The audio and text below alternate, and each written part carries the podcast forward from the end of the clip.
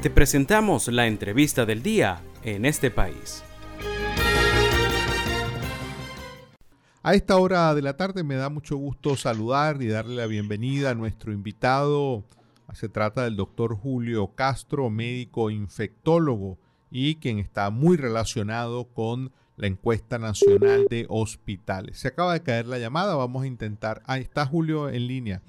Julio, muy buenas tardes. Te saluda por acá Andrés Cañizales. Un placer, buenas tardes, ¿cómo están? ¿Cómo les va? Un placer estar con ustedes. Eh, Julio, se han dado a conocer eh, los resultados de la encuesta, más reciente encuesta nacional de hospitales. ¿Ya por cuánto tiempo se viene haciendo este, esta encuesta? Fíjate, nosotros estamos recabando información en este formato, eh, formato reciente, pues ya desde el año 2017. Noviembre del 2017 empezó la recolección de este formato y eso nos permite tener una perspectiva temporal de la situación de los hospitales en los indicadores que nosotros medimos. Y precisamente en esa mirada que puede ser comparativa, en, esta, en estos últimos resultados, ¿qué cosas han resultado para ti llamativas en comparación con, con lo que han venido ustedes recabando como datos de la situación de los hospitales en el país? Sí, en nosotros, fíjate, lo que podríamos decir es que los dos parámetros más notorios que tienen que ver con la disponibilidad de medicamentos e insumos en las emergencias y en en los pabellones de los hospitales, en las salas operatorias, vemos que en relación al momento que estuvimos peor, que fue en el 2018-19, cuando estaba todo el tema de la crisis financiera, etcétera, etcétera, estamos menos mal que eso. Es decir, en ese momento el índice de desabastecimiento de la emergencia estaba cercano al 65%, es decir, de los medicamentos básicos que tienen que haber en la emergencia, 65% no los habían. ¿okay? En este momento, ese porcentaje está alrededor del 50-55%, que es menos malo que el 65%, pero muy lejos de lo óptimo. Ese porcentaje debería ser cero, es decir, tú deberías ir a emergencia a un hospital y que tenga los medicamentos básicos que cualquier paciente necesita. Cuando hablamos de eso, hablamos de antihipertensivos, medicamentos para el asma, medicamentos para infarto, que son las cosas más frecuentes por las cuales la gente consulta a los hospitales. Y todavía sigue, haciendo, sigue habiendo un desabastecimiento. Cuando miramos ese mismo número en pabellón, es en las salas operatorias, el, el, índice ha estado malo todo el tiempo, siempre está alrededor del 65-70%, lo que conlleva a que la mayoría de los pacientes que van a operarse tienen que llevar su propio insumo. Obviamente son insumos diferentes a los de la emergencia, como batas de cirujano, equipos de, de eh, ropa estéril, eh, eh, insumos específicos como sonda, que no los tiene el hospital y si no los tienen no te pueden operar. Entonces, en conclusión, yo diría que la situación en los medicamentos de emergencia está un poco menos mal que lo que estuvo en el 2018, pero muy lejos del aún para un estándar latinoamericano. Comparado con información de otros países, estamos, digamos, muy rezagados, es decir, muy en una situación bastante precaria si lo comparamos con países cercanos o equivalentes a Venezuela.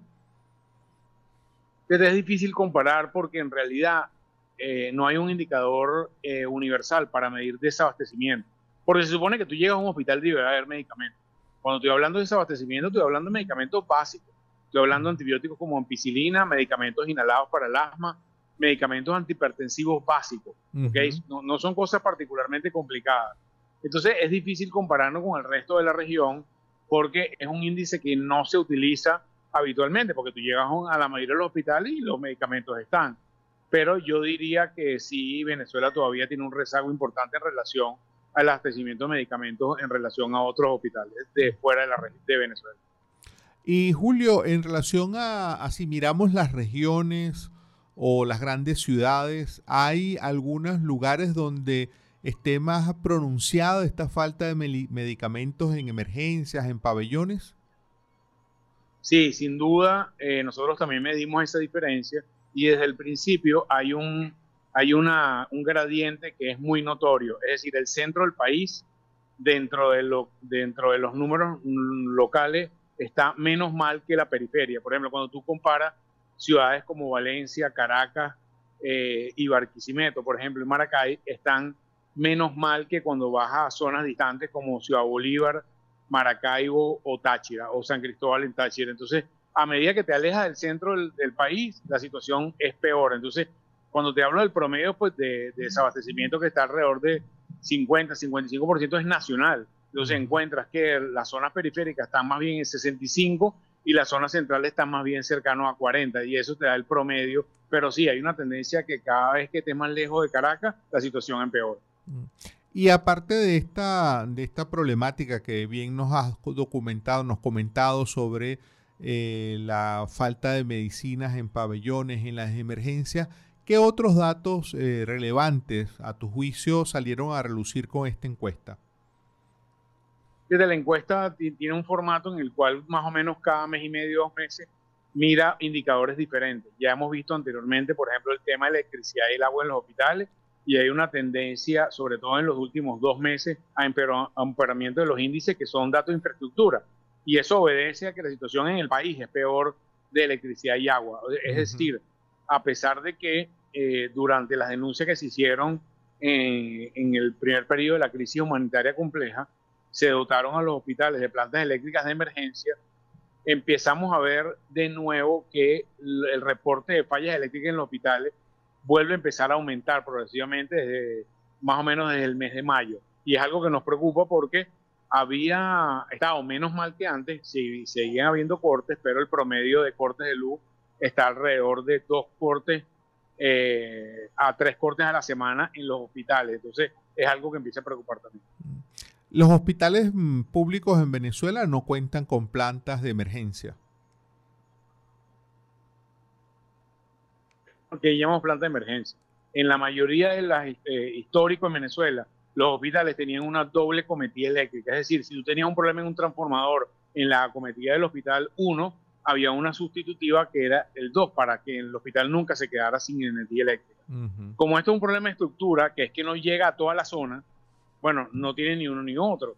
Y a raíz de las denuncias que se hicieron, como te comenté, en el momento del 18 y el 19, hubo dotación de plantas eléctricas de emergencia de pequeño tamaño para auspiciar o para sustituir la electricidad en zonas críticas como emergencia, pabellón y terapia intensiva, no para todo el hospital. Es decir, eh, puede ser que haya luz, cuando, cuando se va la luz eléctrica, hay luz temporalmente para la emergencia, pero no hay en la sala general.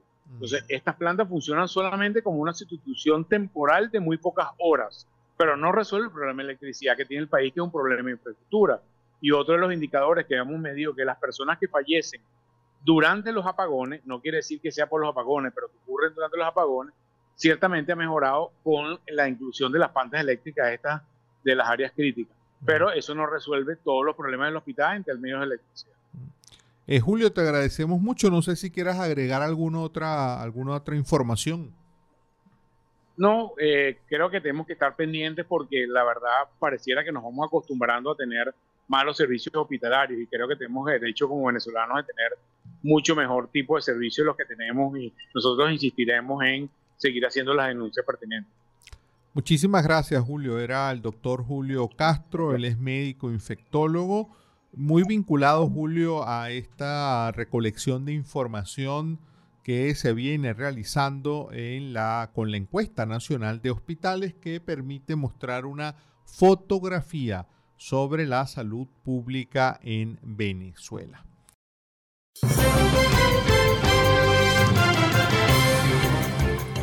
Esto fue la entrevista del día en este país. Para conocer más el programa, síguenos en nuestras cuentas en redes sociales. Estamos en Twitter e Instagram como arroba en este país radio y visita nuestra página web www.enestepaís.info.